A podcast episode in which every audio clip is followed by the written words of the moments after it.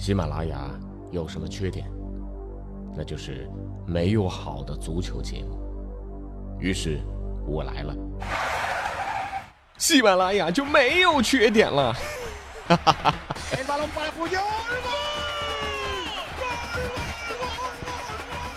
我是俊君，喜欢足球，听足球欢乐多。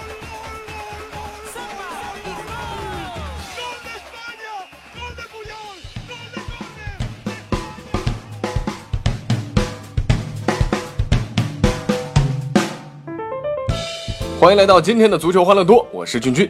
今天啊，先说说亚冠啊，两个绝杀很激动。再来聊聊八卦，一个女人带着三个来自不同男人的孩子，哎，她又结婚了啊，真这这太刺激了。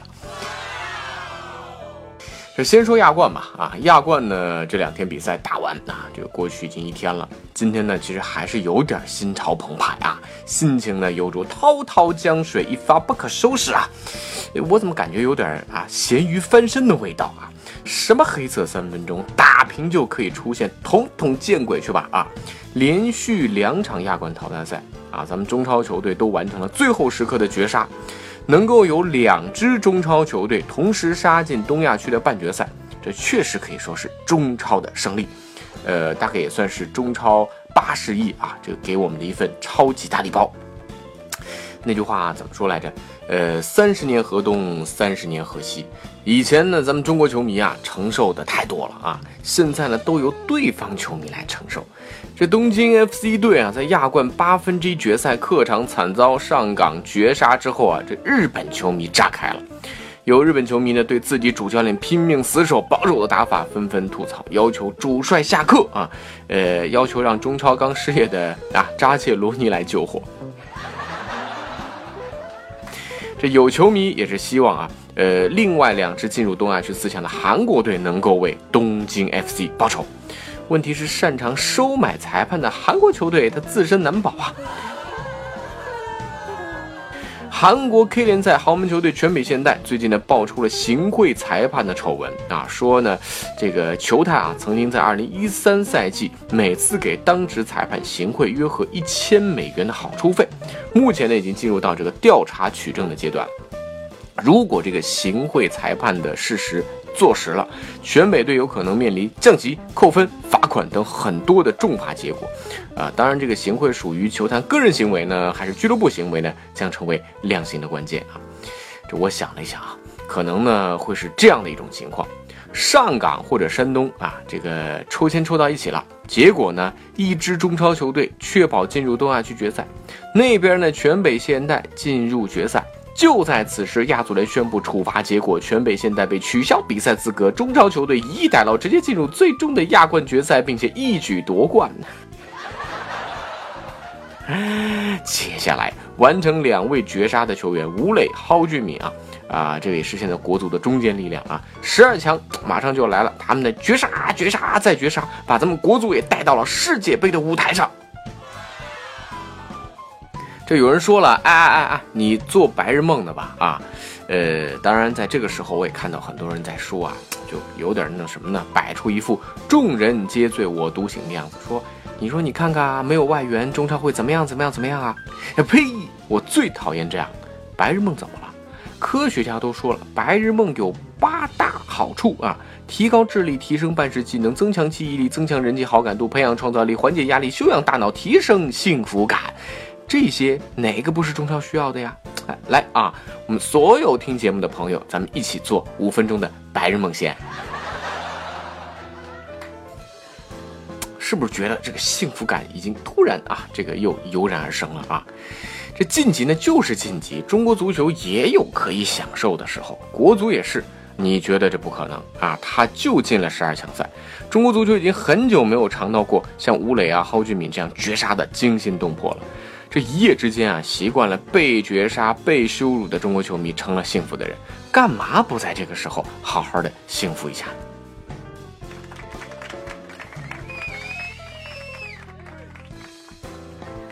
好了，咱们说完上港和鲁能的亚冠啊，咱们再聊聊这个呃男人们的话题啊。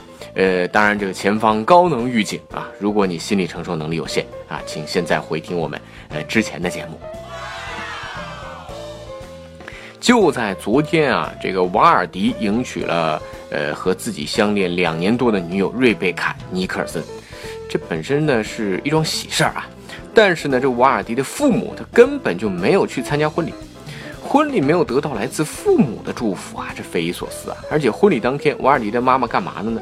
照常从家里开车上班，这什么仇什么怨？呃，这还得说啊，瓦尔迪娶的这个新娘子，他太有争议了。二十四岁的时候呢，他和一个叫马克高登的男子结婚，而且生下了一个女孩。然而呢，这段婚姻仅仅持续了六个月啊，这其实也不是什么稀奇的事儿。五年前呢，他又开始和哈罗格特俱乐部的一个后卫叫卢克福斯特交往啊，呃，又生了一个儿子。而二零一四年啊，他和瓦尔迪在一起的时候啊，他还没跟福斯特分手。那在和瓦尔迪确立关系不到一个月之后呢，他就怀上了瓦尔迪的女儿，叫索菲亚。所以啊，这三十四岁的夜店女郎带着三个来自不同男人的孩子，你说这饱受争议的身世啊，对于瓦尔迪的家族来讲，确实有点难以接受。不过呢，这瓦尔迪呢和他的前女友啊，这个也生下过一个女儿。只是瓦尔迪开始和这个新的太太拍拖之后啊，也便对女儿疏于关爱。你说这年龄大五岁，拖着和前任生的两个孩子，还能嫁给英兰队的当红炸子鸡？呃，妹子你也是人生赢家啊！那无论这场婚礼多么饱受争议，我还是一个善意的人。啊，这个对于瓦尔迪而言，能够和爱人和孩子组成家庭，而且只要他们开心幸福啊，终究是一件好事。呃，这也让我想起太多球员之间有关这个太太啊、女友的复杂事情。英格兰代表队和切尔西的双料队长特里啊，和昔日队友布里奇的前女友瓦内萨偷情，结果导致对方怀孕，成为了当时热度最高的有妻门。这还不算完啊，更精彩的还有后来什么出钱安排流产手术、出轨女曾与自己老婆是闺蜜，呃，瓦内莎被曝和切尔西众多球星有联系啊。布里奇和特里在球场见面的时候呢，啊，这拒绝握手，种种尴尬。呃，要说这特里的有戏们热度很高，大家都还记得啊。不过要说这最狗血的，那还是要数下面这对。德布劳内啊，当时呢被租借到不来梅的时候啊，他的女友因为在德国啊乏味无聊，对生活不满，通过社交网络和德布劳内的双料队友库尔图瓦倾诉寒声，激情迸发，最终双方愉快地踏过了那道道德的界限。那直到卡洛琳搬去马德里和库尔图瓦同居之后啊，德布劳内仍然还在德甲赛场傻傻的奔。这些猛料呢，可不是被狗仔挖出来的，这是德布劳内自己说的。这对于德布劳内的爆料呢，卡罗琳是不太满意。这这这，哎，女生嘛，这面子上有点下不来。她呢辩解说啊，她说这个是啊，德布劳内啊先勾搭自己的闺蜜啊。至于和库尔图瓦的越轨，完全是一次意外。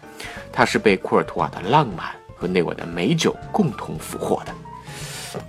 这理由啊，卡罗琳你也算女中豪杰，性情中人。那这些事儿呢，多多少少也就是咱们球迷啊茶余饭后的一聊资啊。那最后呢，本期一歌啊，来自曾经邓丽君的《路边的野花不要采》。送你送到球场外，有句话儿要交代，虽然已经是百花开。哥们儿的太太，你不要猜，不猜白不猜，猜了也白猜呀，白猜谁不猜呀？记得我的情，记得我的爱，记得踢完球快快滚回来，我在等着你回来，千万不要对我说拜拜。以上就是今天的足球欢乐多，我是君君，大家也可以来加入我们的 QQ 群幺七七幺六四零零零幺七七幺六四零零零，我们下期的足球欢乐多再见。